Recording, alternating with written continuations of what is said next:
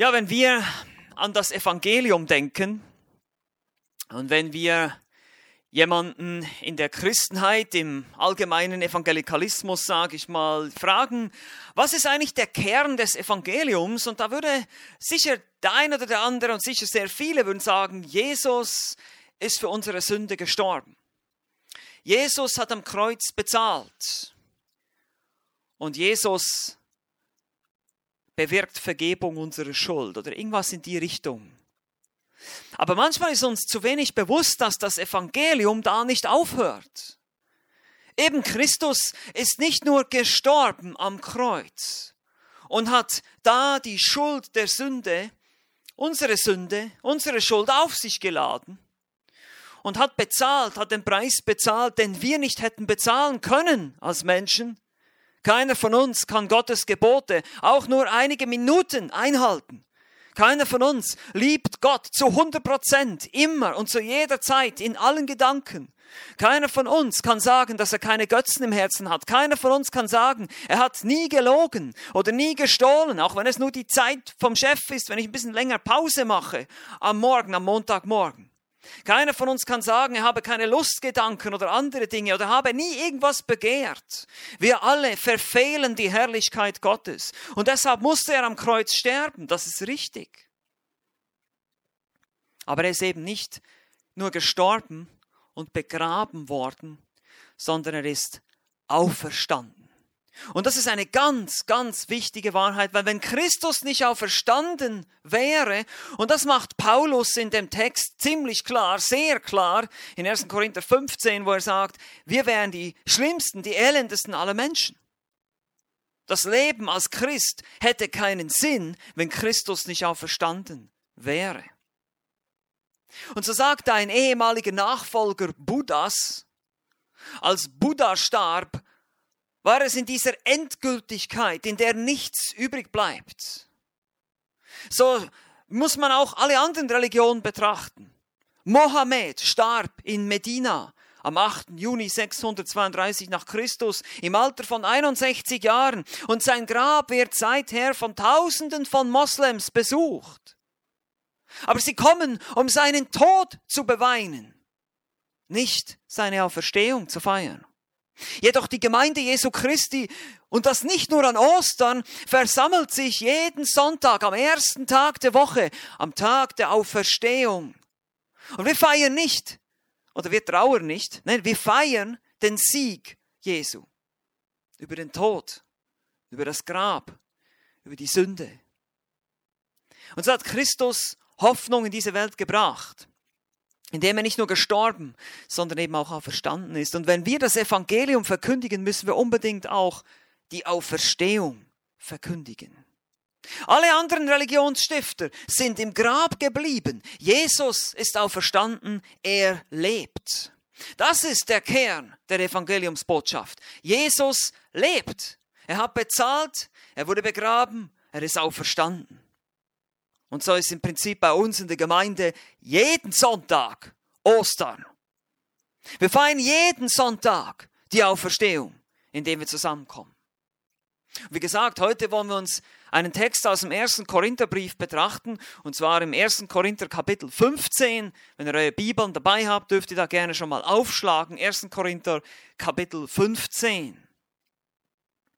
Denn offenbar gab es schon damals, vor 2000 Jahren, unter den Christen, unter der, in der Gemeinde oder unter den Gemeinden solche, die die Auferstehung leugneten. Oder die zumindest Probleme hatten mit dem Gedanken an eine körperliche Auferstehung.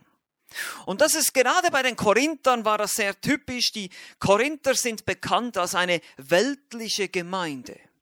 Eine Gemeinde, die von ihrer Kultur um sie herum sehr stark beeinflusst war, von griechischer Philosophie, von griechischer Redekunst und eben auch von einer Art Vorstufe der sogenannten Gnosis, die damals wahrscheinlich erst im Anfangsstadium stand, die einfach äh, grundsätzlich alles Materielle als schlecht sah und alles Geistige oder Geistliche als gut.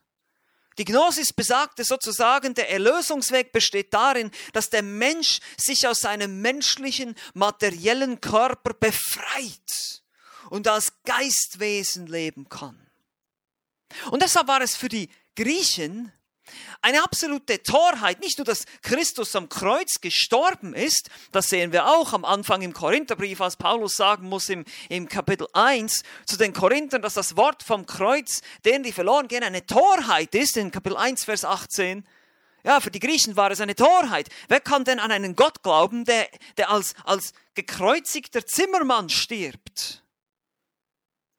Aber was sie noch viel mehr, wo sie auch Mühe hatten damit, war die Vorstellung, dass dieser, dieser Jesus Christus jetzt zurückkommt, wieder in diesem Gefängnis. Aus ihrer Sicht war der Körper das Gefängnis des menschlichen Geistes und der Geist des Menschen sollte befreit werden aus diesem Gefängnis. Und noch viel horribler war die Vorstellung, dass wir als Christen ebenfalls mit einem neuen Leib in der Ewigkeit leben werden. Ewig in einem Gefängnis in einen Körper gefangen. Das kann doch nicht sein. Und so kam es zur Leugnung der Auferstehung. Und Paulus muss nun die Korinther belehren und muss ihnen sagen, meine Lieben, die Auferstehung Jesu Christi, die körperliche Auferstehung Jesu Christi und die damit verbundene körperliche Auferstehung von uns Christen, das wird dann im Laufe des gesamten Kapitels, wenn man dann alle über 50 Verse von Kapitel 15 liest, sieht man das, es geht dann darum zu zeigen, dass eben auch wir Christen mit einem neuen Auferstehungsleib auferstehen werden eines Tages. Das ist unsere Hoffnung.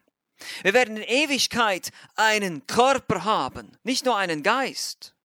Und mit diesem Körper werden wir auf einer neuen Erde wandeln. Das ist die äh, Vorstellung, die, die Perspektive, die die Schrift uns gibt. Nicht irgendwelche Geistwesen, die eins werden mit dem Kosmos oder irgendwelche Engel, die dann irgendwo auf Wolke 7 die Harfe spielen, so eine Vorstellung, das sind, das sind griechische Vorstellungen des Himmels, das sind keine biblischen Vorstellungen des Himmels. Der Himmel ist eine Welt wie diese, nur vollkommen, nur ohne Sünde, nur ohne Tod, ohne Schmerz, ohne Coronavirus, ja, ohne Krankheiten. Und so können wir getrost in diese Zukunft schauen mit einem unzerstörbaren Leib, der nicht mehr sterben kann, der nicht mehr Rückenschmerzen hat und solche Sachen. Ist doch toll, ist wunderbar. Aber die Korinther, weil sie beeinflusst waren durch ihre Kultur, hatten Mühe damit, mit dieser Vorstellung. Und das hat sich bis heute nicht geändert. Es gibt heute immer noch viele Menschen, die sagen, ach, also, ja, dass Jesus gestorben ist, okay, das kann man historisch belegen, aber, aber dass er auch verstanden ist, ich meine, das ist doch, das kann man doch nicht glauben, sowas in der heutigen aufgeklärten, modernen, wissenschaftlichen Zeit. Nun sind wir uns da sicher, nur weil wir das nicht mit irgendwelchen Labormethoden erklären oder beweisen können, heißt es noch lange nicht, dass es nicht geschehen ist. Es heißt noch lange nicht, dass wir einfach alles Übernatürliche kategorisch ausklammern dürfen, nur weil wir es vielleicht nicht erklären können. Und so musste Paulus damals aus anderen Gründen diese Beweise vorlegen, diese Tatsachen, oder besser gesagt, die Korinther noch einmal an diese Tatsachen erinnern, die sie zu glauben behaupteten. Ja, sie glaubten, sie sagten ja, sie, sie sind gläubig, sie sagten, sie glauben diese Dinge. Paulus muss sie hier erinnern. Und deshalb lasst uns das mal gemeinsam lesen, hier, was er schreibt in 1. Korinther Kapitel 15, die ersten elf Verse. Er sagt hier, ich tue euch aber kund, Brüder, das Evangelium, das ich euch verkündigt habe, das ihr auch angenommen habt, indem ihr auch steht, durch das ihr auch errettet werdet, wenn ihr an dem Wort festhaltet, das ich euch verkündigt habe, es sei denn, dass ihr vergeblich geglaubt habt. Denn ich habe euch zuerst überliefert, was ich auch empfangen habe, dass Christus für unsere Sünden gestorben ist nach den Schriften und dass er begraben wurde und dass er auferweckt worden ist am dritten Tag nach den Schriften und dass er Kephas erschienen ist, dann den Zwölfen. Danach erschien er mehr als 500 Brüdern auf einmal, von denen die meisten bis jetzt übrig geblieben, einige aber auch entschlafen sind. Danach erschien er Jakobus, dann den Aposteln allen. Am letzten aber von allen gleichsam der unzeitigen Geburt erschien er auch mir. Denn ich bin der geringste der Apostel, der ich nicht wert bin, ein Apostel genannt zu werden, weil ich die Versammlung Gottes verfolgt habe. Aber durch Gottes Gnade bin ich, was ich bin. Und seine Gnade gegen mich ist nicht vergeblich gewesen, sondern ich habe viel mehr gearbeitet als sie alle. Nicht aber ich, sondern die Gnade Gottes, die mit mir war. Sei ich es nun, seien es jene, so predigen wir und so habt ihr geglaubt. Soweit unser Text für heute. Wie gesagt, es ist eine Erinnerung. Es ist eine Erinnerung an das, was die Korinther bereits behaupteten zu glauben. Und er zeigte ihnen auf, ich habe euch von Anfang an das Evangelium so verkündigt. Und es gibt genügend Zeugen dafür, Augenzeugen, Beweise. Und diese Beweise möchte ich jetzt heute Morgen mit uns anschauen und dich entweder ermutigen, wenn du Christ bist, wenn du gläubig bist, oder dich auch zum Nachdenken anregen, wenn du noch kein Christ bist und eben genau diese Dinge anzweifelst. Lass uns mal etwas darüber nachdenken. Wie groß die Wahrscheinlichkeit ist, dass man eine solche Auferstehung hätte vortäuschen können. Oder dass Jesus nur scheintot war oder ohnmächtig oder irgendwas. Es gibt auch die verrücktesten Theorien. Die Jünger eben den Leib geklaut haben, das sehen wir schon im Matthäus-Evangelium. Diese Theorie ist allerdings nicht neu, ist auch schon 2000 Jahre alt. Aber wir wollen uns heute fünf unmissverständliche Beweise für die Wahrheit der Auferstehung anschauen. Fünf unmissverständliche Beweise für die Wahrheit. Warum glauben wir als Christen, oder sehen wir in diesem Text, warum glauben wir, dass Jesus auferstanden ist? Nun, der erste Beweis hier, den Paulus liefert, ist die lebendige Gemeinde in den Versen 1 bis 2. Er sagt, ich tue euch aber kund, Brüder, das Evangelium, das ich euch verkündigt habe, das ihr auch angenommen habt, in dem ihr auch steht, durch das ihr auch errettet werdet, wenn ihr an dem Wort festhaltet, das ich euch verkündigt habe, es sei denn, dass ihr vergeblich geglaubt habt. Paulus tut kund, oder man kann sagen, erinnert, sagt die Schlachterübersetzung. Er erinnert sie daran. Er muss ihre Erinnerung aufwecken. Warum seid ihr so leicht wegzukriegen von dem, was ihr damals, als ich zum ersten Mal bei euch in Korinth war und euch das Evangelium verkündigt habe, was ihr damals geglaubt habt, angenommen habt? Warum seid ihr so leicht davon wegzukriegen? Das habe ich euch verkündigt. Das habt ihr angenommen. Das ist nichts Neues. Und in dem, diesem Evangelium steht ihr auch. Sehen wir das auch interessant hier. Sie stehen in ihm. Das beschreibt einen Zustand, in dem man, man, sich befindet. Man steht fest im Evangelium. Man lebt durch das Evangelium. Wir Christen, wir werden nicht nur durch das Evangelium gerettet an dem Tag, wo ich zum ersten Mal den Herrn Jesus anrufe und Buße tue und an sein, an sein Werk am Kreuz glauben, die Vergebung der Sünden empfange. Nein, ich empfange das jeden Tag, die Vergebung der Sünde, die Reinigung, die Gnade.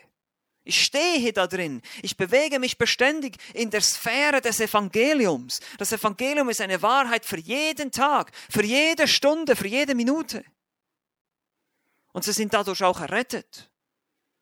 Der Präsens hier beschreibt einen Zustand des Errettetseins. Ja, äh, die Elbefelder übersetzt errettet werdet, aber nicht besser, ihr, ihr seid errettet. Ihr seid einfach errettet. Das ist, das ist euer Zustand. Es ist aber passiv hier. Ihr wurdet errettet. Ja, es ist nicht euer Werk.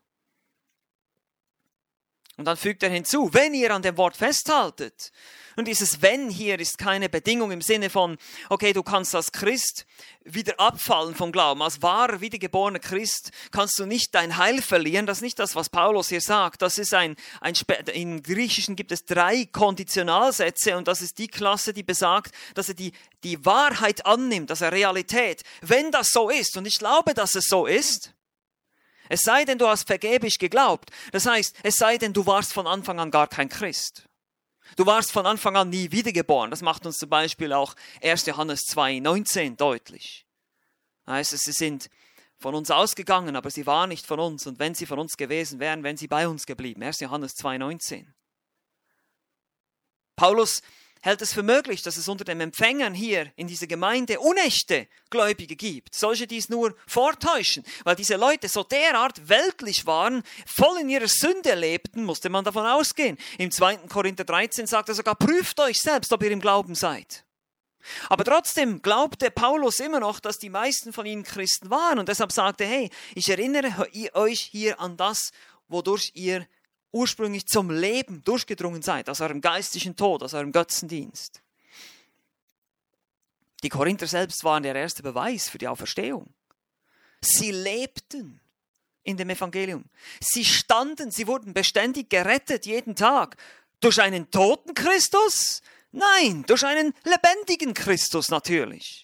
Der sich für sie einsetzt, der für sie da ist, der für sie betet, der der große hohe Priester ist, der für uns eintritt und uns beisteht. Jesus lebt in mir, Christus lebt durch mich, sagt Paulus in Galaterbrief in Kapitel 2. Das kann er nicht, wenn er tot geblieben ist. Nur ein lebendiger Christus. Und das beweist auch 2000 Jahre Kirchengeschichte, die die Gemeinde Jesu alles überstanden hat. Verfolgung, Irrlehre, Angriffe von außen und von innen, Untreue, Skeptizismus, Bibelkritik und vieles mehr. Christen, wahre, wiedergeborene Christen, ihr verändertes Leben. Das ist der Beweis. Die Gemeinde die entstanden ist und bis heute da ist. Ich weiß, es gibt natürlich viele abgefallene Kirchen und Institutionen, aber die wahre, lebendige Gemeinde Jesu Christi, die gab es zu jeder Zeit, selbst in den dunkelsten Zeiten des Mittelalters, wo man nicht viel davon hört, wo sie mehr im Untergrund war, nicht so an der Oberfläche. Oder auch in Ländern, wo die Christen verfolgt werden, da breitet sie sich umso mehr aus, die lebendige Gemeinde. Das ist also der erste Beweis ist die lebendige Gemeinde. Zweitens finden wir hier die Heilige Schrift. Paulus fährt fort. Er zeigt auf, dass sein Evangelium mit den Schriften und den Prophezeiungen auch des Alten Testaments übereinstimmt. Es heißt in den Versen 3 und 4, denn ich habe euch zuerst überliefert, was auch ich empfangen habe, dass Christus für unsere Sünden gestorben ist, nach den Schriften und dass er begraben wurde und dass er auferweckt worden ist am dritten Tag nach den Schriften. Paulus hatte es empfangen als Apostel Jesu Christi, er war ein Offenbarungsträger, aber es stimmte auch mit den Schriften überein. Zuerst heißt es hier, im Sinne von Wichtigkeit, zuallererst habe ich euch das erzählt, habe ich euch das verkündigt. Das hat höchste Priorität hier. Und das ist natürlich der Tod und eben auch die Auferstehung Jesu Christi. Beide Elemente. Beides gehört dazu. Christus ist gestorben und auferstanden. Das ist das Evangelium. Und das hat Paulus überliefert. Nicht seine Ideen, sondern die Dinge, die durch seine Begegnung mit dem Auferstandenen, das sehen wir in Galater 1, die ihr da empfangen habt und die in Übereinstimmung mit den Schriften stand. Christus starb für unsere Sünden, der Kern des Evangeliums, er bezahlte die Schuld für uns, er wurde begraben, das betont, dass Christus wirklich tot war, nicht scheintot, nicht ohnmächtig, nein, er war wirklich tot. Und glaub mir, die römischen Soldaten wussten, wann ein Mensch tot war. Das waren absolute knallharte Profis im Hinrichten, die Römer. Die haben schon, die haben diese Kreuzigung nicht erst dann angefangen, als Christus kam. Kreuz, es wurden Tausende von Menschen gekreuzigt. Die waren Spezialisten darin, die Menschen langsam zu töten, aber auch zu wissen, wann jemand wirklich tot ist. Und so wurde er auferweckt am dritten Tag, die Auferstehung. Und das gehört eben auch zum Kern des Christentums. Wenn du die Auferstehung nicht glaubst, dann kannst du das ganze Christentum wegschmeißen. Du kannst es wegschmeißen, in die Tonne kloppen. Das hat das kein, kein, kein, kein Wert. Das ist nichts wert, weil ein toter Christus kann nichts tun, aber ein lebendiger Christus, der lebt durch uns und in uns. Und die Verbform hier ist auferweckt worden, drückt aus, dass Christus auferstanden ist und immer noch weiter lebt. Also diese, diese nachfolgende Konsequenz, er bleibt im Leben. Also, aber wichtig ist hier, Paulus betont zweimal, dass das nach den Schriften oder gemäß den Schriften geschah. Es geht hier darum, dass die Schrift den Tod und die Auferstehung im Voraus prophezeit hat. Wie gesagt, die Alttestament, damals gab es noch kein Neues Testament, als Paulus diesen Korintherbrief geschrieben hat, Teile davon, aber noch nicht alles. Also die Schriften sind hier der alttestamentliche Kanon. Zum Beispiel Jesaja 53. Doch er wurde um unserer Übertretungen willen durchbohrt Wegen unserer Missetaten zerschlagen, die Strafe lag auf ihn, damit wir Frieden hätten, und durch seine Wunden sind wir geheilt. Das wurde aufgeschrieben, hunderte von Jahren bevor es geschah.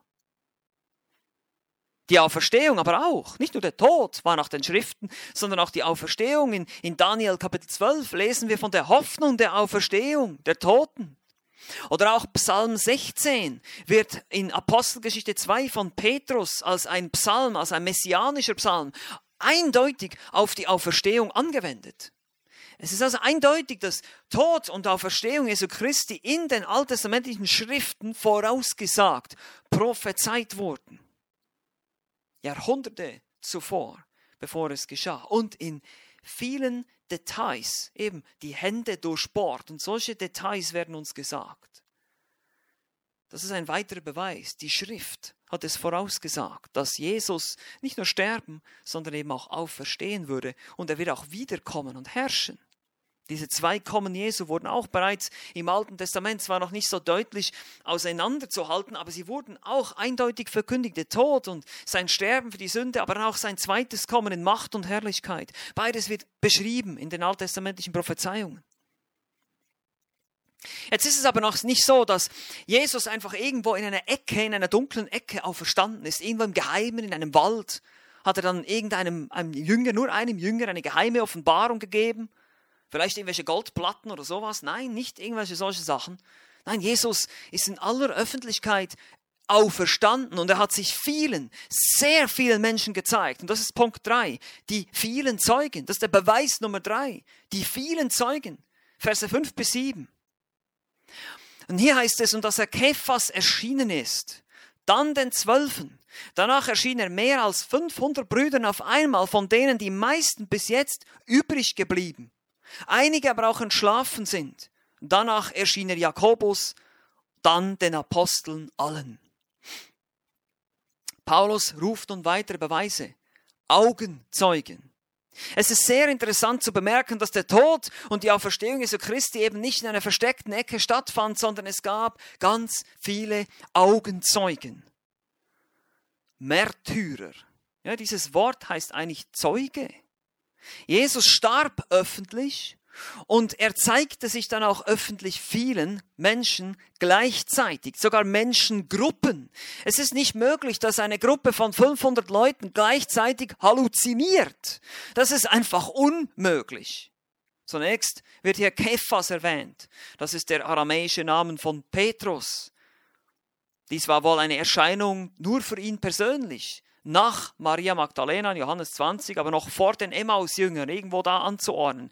Dann werden die zwölf genannt. Wohl die elf, aber sie wurden immer noch weiter die zwölf genannt, ohne Judas. Bis dann Matthias dazu kam in Apostelgeschichte 1. Und diese Jünger waren versammelt am Ostermorgen und versteckten sich. Jesus trat mitten unter sie und erschien ihnen, heißt es in Johannes 20, Vers 19. Danach erwähnt Paulus hier auch mehr als 500 Brüdern auf einmal. Über diese weiß man nicht genaueres heute, aber damals müssen diese wohl bekannt gewesen sein. Auch nach Jahrzehnten nach diesem Ereignis, Paulus schreibt ja ungefähr 55 nach Christus, waren viele dieser Leute noch am Leben. Man konnte sie befragen, die jetzt bis jetzt übrig geblieben sind, sagt Paulus. Einige sind entschlafen, das ist ein beschönigender Ausdruck für gestorben, also einige sind gestorben, aber viele sind noch übrig geblieben. Ihr könnt die noch befragen, die sind da, die bezeugen das. Und es waren mehr als 500 hier. Auf einmal, gleichzeitig. Also Jesus ist nicht einmal hier im Geheimen und da eine geheime Offenbarung, sondern er hat, er hat sich ganzen Menschengruppen gezeigt. Und da wird auch noch Jakobus erwähnt, hier einzeln. Weil der hier gesondert erwähnt wird, ist er wahrscheinlich nicht von den Aposteln, sondern Jakobus, der Halbbruder des Herrn, der den Jakobusbrief geschrieben hat und auch Führer der Jerusalemer Gemeinde war. Nach Jesu Himmelfahrt war er zusammen mit seinen Brüdern und seiner Mutter mit den 120 im Obergemach. Danach heißt es ja noch die alle Apostel hier. Alle Apostel werden erwähnt. Weil es gab wiederholt Erscheinungen. Es gab nicht nur eine. Es heißt in Apostelgeschichte 1, dass er über einen Zeitraum von 40 Tagen immer wieder erschien. Also viele Leute zu verschiedenen Zeitpunkten und viele Augenzeugen bestätigten das immer wieder. Und der Punkt, den Paulus hier macht, das ist sehr offensichtlich. All diese Leute, einige sehr bekannte Persönlichkeiten, Jakobus, Petrus, oder auch, äh, oder auch die 500, hier die Gruppe von den 500, die das gemeinsam gesehen, die legten wiederholt und auch beharrlich selbst unter Androhung von Folter und Tod das Zeugnis ab. Das darf man nicht vergessen. Im ersten Jahrhundert gab es Verfolgung, und zwar sehr starke Verfolgung. Zunächst durch die Juden und dann später durch die Römer. Wie groß ist die Wahrscheinlichkeit, dass eine Lüge, wenn es eine Lüge war oder eine Verschwörung, dass sich so etwas überhaupt halten könnte? Dass nicht irgendeinmal irgendwas durchgesickert wäre. Hier sind Menschen für diese Lüge gestorben. Sie waren bereit, unerträgliche Folter auf sich zu nehmen. Und das ist interessant. Je mehr Menschen involviert sind, also desto mehr Menschen man dabei hat, desto mehr Zeugen bei einer normalen Verschwörung, sage ich mal, mit einer Gruppe zusammen und sagt, wir machen jetzt eine Verschwörung, wir setzen jetzt irgendwas in die Welt. Je mehr Menschen man dazu nimmt, desto gefährlicher, desto unsicherer wird diese Verschwörung, weil sie nämlich durchsickert. Irgendeiner wird immer plappern. Wir Menschen sind leider sehr schlecht darin, Geheimnisse für uns zu behalten. Das ist eine Tatsache. Das heißt, das wäre hundertprozentig durchgesickert, wenn so viele Menschen sich alle verschworen hätten, diese Lüge jetzt aufrechtzuerhalten. Das ist absolut undenkbar, sowas. Und deshalb haben wir hier einen eindeutigen Beweis. So viele Augenzeugenberichte und teilweise sogar eben schriftlich für uns niedergelegt dann in der Bibel durch die Apostel, die eindeutig sind. Das kann man nicht einfach so fälschen. Und dann kommt viertens noch ein wichtiger Punkt hinzu, der außergewöhnliche Zeuge. Verse 8 bis 10. Hier heißt es in 1. Korinther 15, Verse 8 bis 10.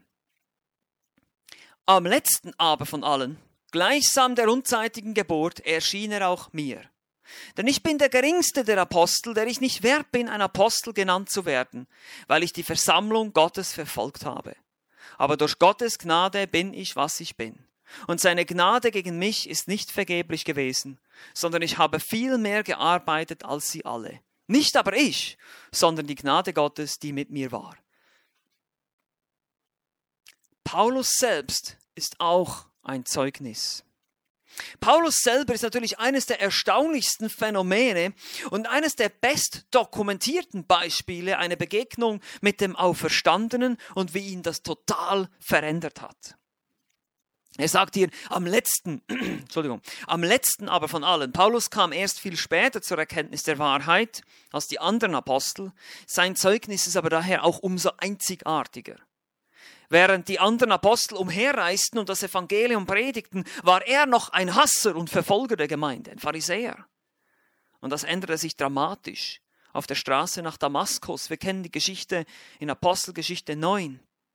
Und da begegnet er dem toten Christus? Nein, dem lebendigen. Ich bin Jesus. Jesus spricht zu ihm. Er sagt, ich bin Jesus, den du verfolgst. Ein Toter spricht nicht. Jesus lebt. Er spricht.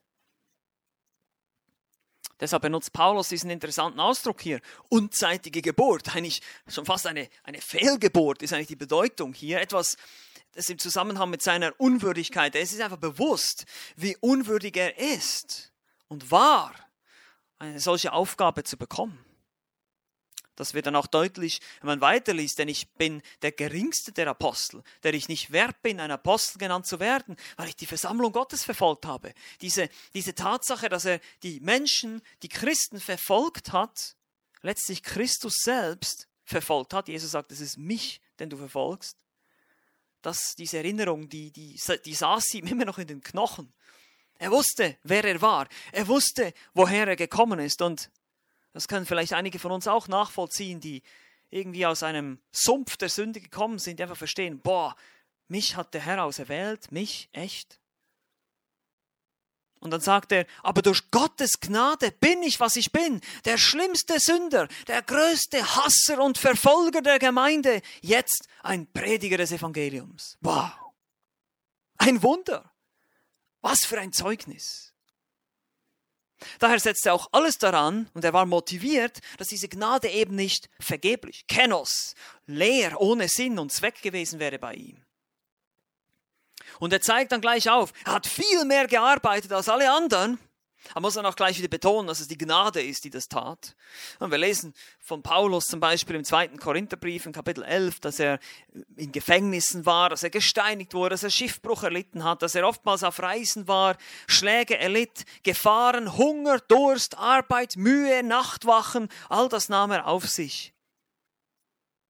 Aber er wollte sich nicht erheben und stolz sein. Und deshalb sagt er, nicht aber ich, sondern die Gnade Gottes, die mit mir war, sagt er in Vers 10 am Ende. Die Gnade Gottes mit mir. Das ist das, was mich verändert hat. Die Gnade Gottes. Was ist das?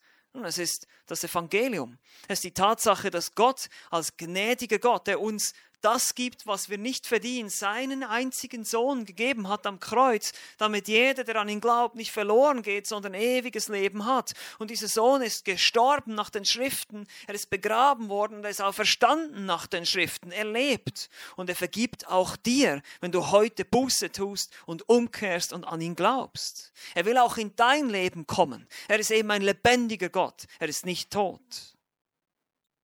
Hier ist das Zeugnis des außergewöhnlichen Zeugen, des Paulus, der seine Karriere als Pharisäer in den Wind schlug und bereit war, Christus nachzufolgen, obwohl er genau wusste, was auf ihn wartete. Hm, deshalb heißt das Sprichwort auch vom Saulus zum Paulus. Eine unglaubliche Veränderung. Und solche Zeugnisse gibt es auch heute.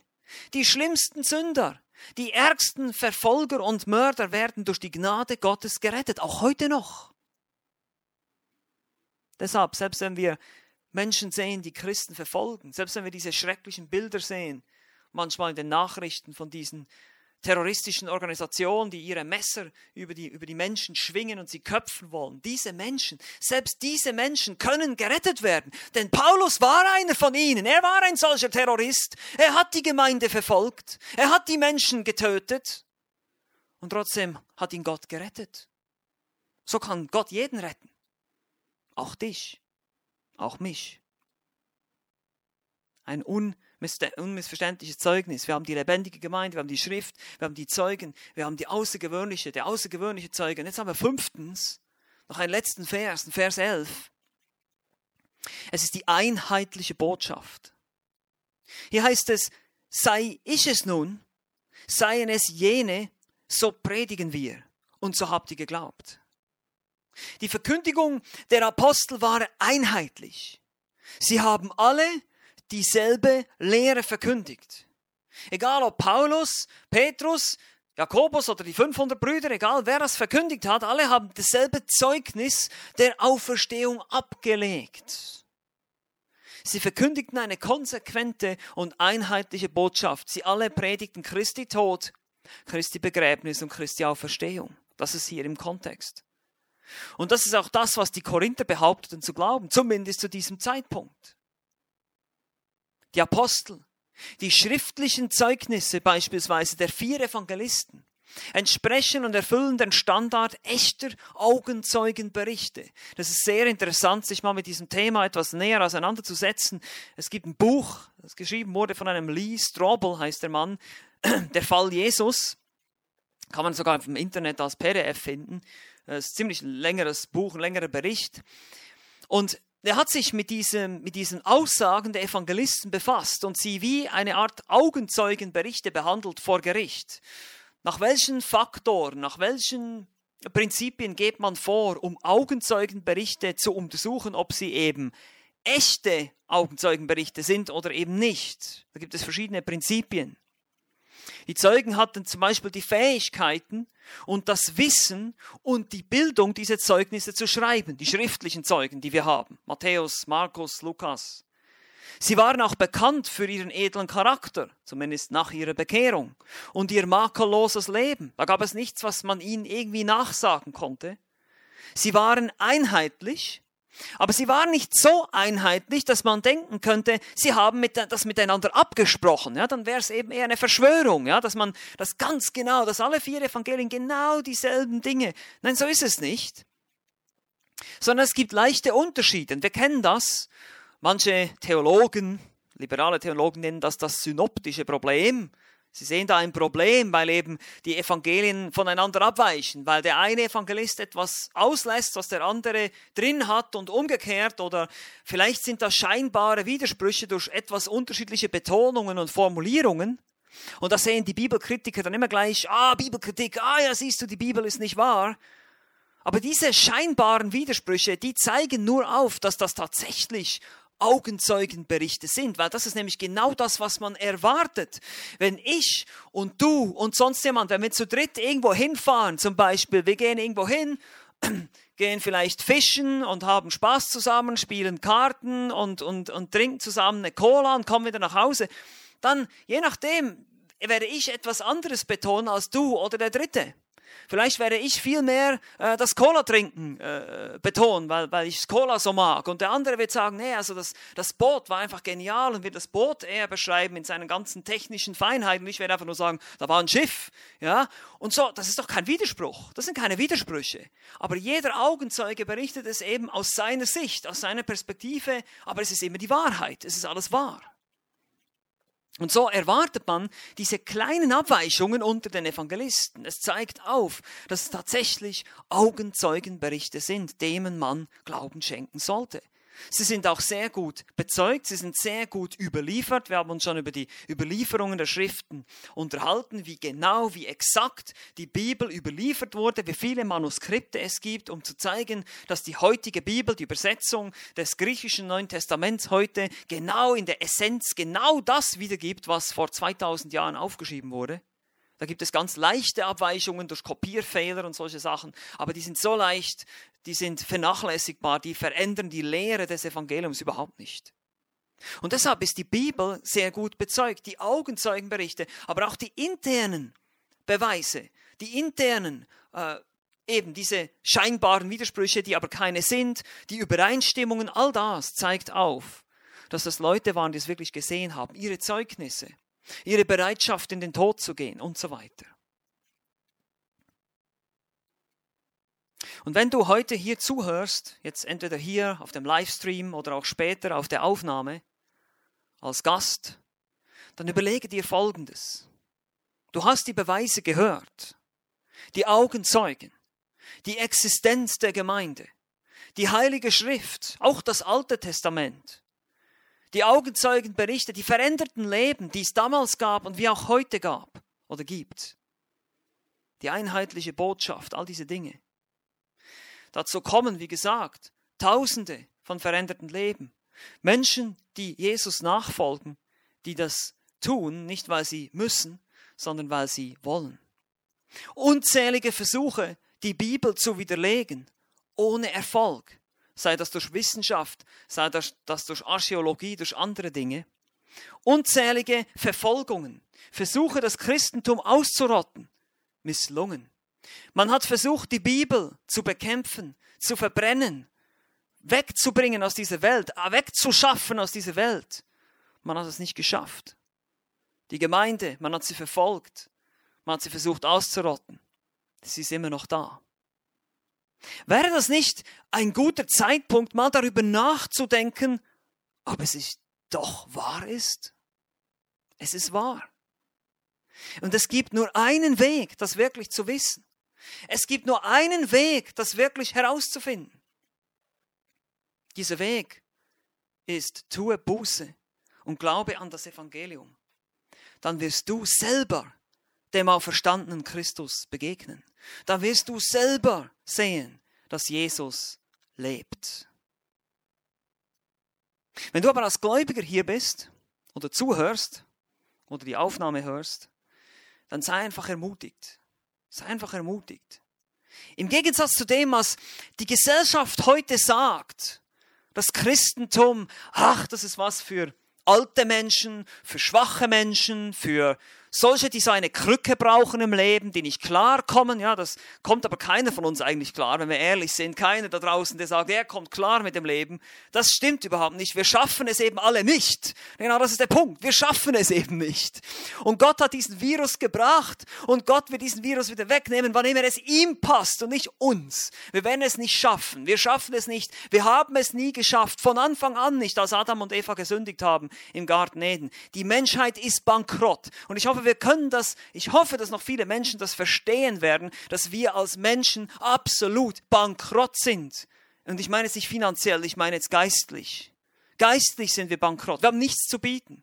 Alles, was wir bringen, ist die Sünde. Alles, was wir bringen zum Tisch sozusagen, ist die Notwendigkeit, gerettet zu werden. Durch Christus.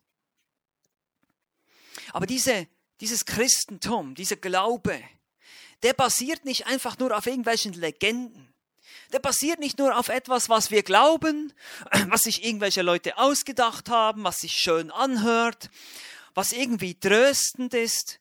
Wisst ihr, wenn, wenn ihr euch die, die biblische Lehre mal so richtig überlegt, müsst ihr sagen, die biblische Lehre ist alles andere als ein Trostpflaster für schwere Zeiten, weil in der Bibel wird der Mensch nicht gerade sehr angenehm dargestellt. Und es gibt sehr viele sehr unangenehme Themen in der Bibel.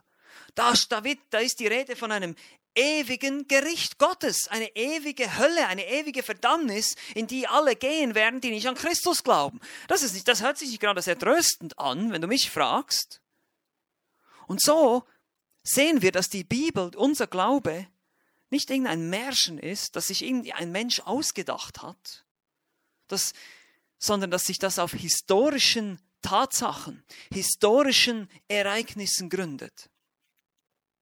Die Jünger, die Apostel oder auch die Geschichten des Alten Testaments, ein David, ein Salomo oder auch Adam und Eva, diese Person hat es wirklich gegeben. Das sind historische Personen. Das ist genauso geschehen, wie es die Bibel beschreibt. Und alles, was wir bisher gefunden haben an archäologischen und wissenschaftlichen Hinweisen, deutet darauf hin, dass die Bibel immer wieder sich als wahrhaft erweist. Die Bibel hat doch recht.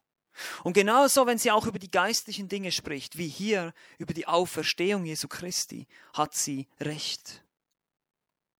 Die Auferstehung Jesu Christi ist unser wahrer Grund zur Freude. Sein Tod am Kreuz ist wichtig. Sie bedeutet, dieser Tod bedeutet die Erlösung für uns, aber seine Auferstehung ist der Grundstein für unsere Hoffnung. Wenn Christus nicht auferstanden wäre, dann wären wir die elendesten Menschen unter allen. Wir hätten keine Hoffnung, unsere Sünde wäre immer noch da und so fährt Paulus dann weiter im Korintherbrief in Kapitel 15. Ihr könnt das gerne noch fertig zu Ende lesen. Das ganze Argument ist ja noch nicht zu Ende hier. Hat er gerade erst angefangen hier. Aber er zeigt uns auf, diese, diese Auferstehungslehre ist die Grundlage des Evangeliums. Christus ist auferstanden, er lebt und deshalb haben wir Hoffnung. Deshalb ist er unser Hohepriester, der sich für uns verwendet. Deshalb ist er derjenige, der, der durch uns lebt, der uns auch verändert. Wir sollen ja auch als Christen Christus ähnlicher werden. Ja, wie sollen wir in dem ähnlicher werden, wenn er tot ist? Nein, er ist lebendig, er lebt. Wir folgen einem lebendigen Gott. Und das, meine Lieben, ist wunderbar. Und das ist die Ermutigung, die ich euch mitgeben will für die nächste Woche. Denkt daran, wir dienen einem lebendigen Herrn. Und wir wollen diesen lebendigen Herrn verkündigen. Amen. Lasst uns noch gemeinsam beten an der Stelle. Herr Jesus Christus, ich danke dir, dass wir einem lebendigen Gott dienen dürfen. Ich danke dir, dass du uns die Augen geöffnet hast für unsere absolute Hilflosigkeit. Ja, der Mensch schafft es eben nicht. Er schafft es nicht, sein Leben im Griff zu haben. Er schafft es nicht, sein Schicksalsschmied zu sein. Er kann nicht mal bestimmen, ob er morgen noch am Leben ist oder nicht. Wir haben nichts, aber auch gar nichts in unserer Hand. Und so schauen wir auf dich, Herr Jesus, der du der Anfänger und Vollender unseres Glaubens bist, unsere Hoffnung. Du bist der Gestorbene, der Begrabene und der Auferstandene, der lebendige Christus. Du bist unsere Hoffnung. Du hast den Tod besiegt. Der letzte Feind, der letzte Stachel, die letzte Angst, die wir haben in dieser Welt. Die Angst, die jeder Mensch hat vor dem Sterben, die hast du genommen.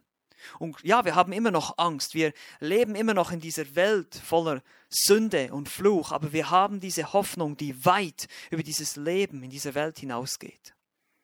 Und so danke ich dir und bitte einfach, Herr, dass du dich erbarmst über diejenigen, die jetzt zugehört haben oder noch zuhören werden, die nicht glauben, dass sie glauben dürfen, dass sie sehen, wie, ja, wie gut belegt und wie wie die ganze Geschichte der Auferstehung Hand und Fuß hat, wie das nicht einfach ein Märchen ist, wie sich das auf historischen Tatsachen gründet, das gesamte Christentum, wie das wirklich eine feste Hoffnung ist. Und auch uns, die wir glauben, Herr, dass, es, dass wir bestätigt sind darin, einmal mehr, dass wir einmal mehr ermutigt sind, weiterzumachen, uns auf dich zu stützen, dir unsere Nöte zu bringen und dir alle unsere Sorgen anzuvertrauen. Gerade auch in dieser schwierigen Zeit, der Zeit der Krise und wo wir nicht wissen, wie es weitergeht. Letztlich wissen wir, du weißt es. Du bist derjenige, der den Ausgang bereits bestimmt hat vor Grundlegung der Welt.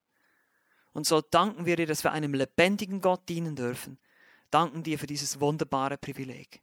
In Jesu kostbaren Namen beten wir. Amen.